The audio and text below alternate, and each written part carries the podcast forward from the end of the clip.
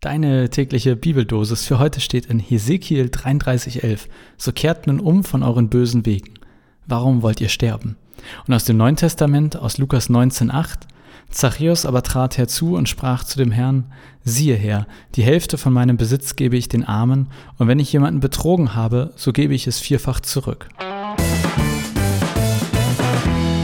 Moin, schön, dass du wieder dabei bist und dir ein Stück Vita mit C einverleibst.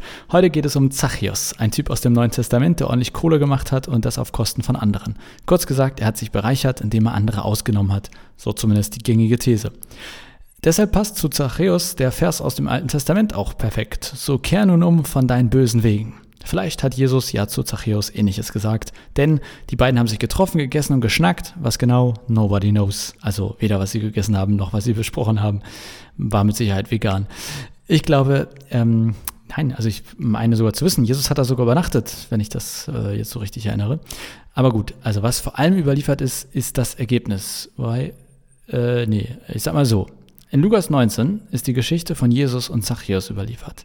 Jesus kommt in die Stadt wo Zachäus wohnt. Und weil er ziemlich klein geraten ist, der Zachäus klettert er auf den Baum, um Jesus sehen zu können. Und Jesus sieht ihn dann da irgendwie im Baum hängen, geht auf ihn zu und sagt, Junge, komm mal runter, ich werde heute bei dir unterkommen.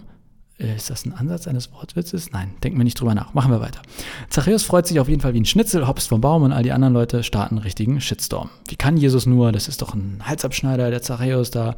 Jesus pennt beim Sünder. Skandal. Dicke Schlagzeile bei der Bild. Und dann steht in der Bibel, dass Zachäus eben genau das gesagt hat, was heute in der Losung vorkommt. Er gibt die Hälfte von seinem Besitz ab an die Armen und wenn er jemanden betrogen hat, dann gibt er vierfach zurück. Und dazu mal eine kleine Beobachtung. Achtung, jetzt wird's kompliziert. So krass betrogen kann Zachäus dann ja nicht haben.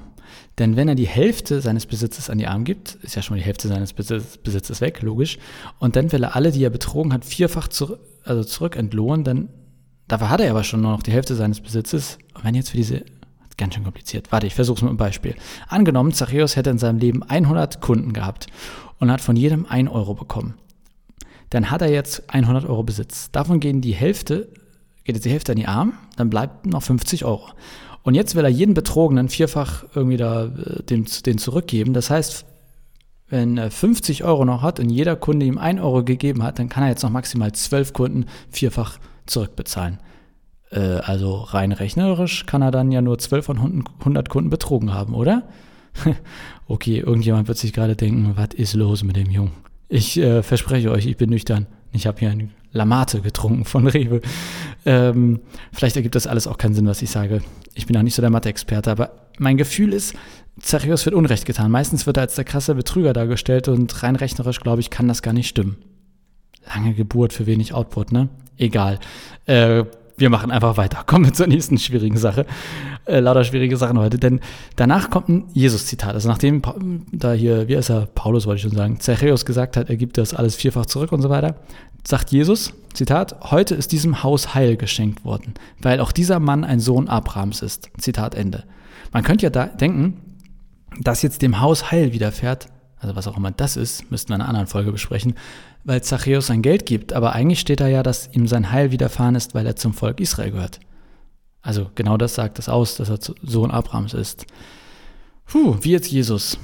Ähm, ja, er hat mir keine direkte Antwort gegeben, aber ich gebe euch meine Antwort. Das ist die einzige, die mir einleuchtet. Zach also ich glaube, Zachäus ist sozusagen nicht dieses ominöse Heil widerfahren, weil er vorher schon zum Volk Israel gehört hat, sondern weil er durch seine Handlung das quasi bestätigt hat. Also ich gebe zu, dass äh, meine These steht auf etwas wackeligen Beinen hier, aber das erscheint mir als die einzig logische Erklärung. Entscheidend war, dass, also entscheidend war das, was Zachäus getan hat. Und durch das, was er getan hat, sagt Jesus, hey, du bist dabei, du gehörst zum Volk, du bist im Bandhaus. Ich gebe zu, dass ähm, ja, ist etwas wackelig. Aber ich kann mir einfach nicht vorstellen, dass es anders gemeint ist, weil dann wäre diese ganze Handlung völlig irrelevant. Und dann frage ich mich, warum hätte man das überliefern sollen? Es muss etwas mit der Handlung von Zachäus zu tun haben, dass seinem Haus Heil widerfährt. Ähm, aber Vorschlag, wenn du das hier hörst, was du ja tust, wenn du jetzt diese Worte hörst, dann schlag doch gerne jetzt gleich schnell mal oder irgendwie heute Abend, wenn du Zeit hast oder wann auch immer, Lukas 19 auf, also die Stelle zur heutigen Losung Und ähm, ja, schreib mir gerne, wie du das verstehst mit dem Heil und warum Zachäus sein Heil widerfährt. Da freue ich mich drauf. Unabhängig von dieser Frage ähm, oder diesen Fragen, ich mag an der Zachäus-Geschichte eigentlich ein paar andere Dinge vor allem ganz gerne. Und zwar, zum einen ist sie für mich ein Beispiel dafür, dass Jesus Leben verändert.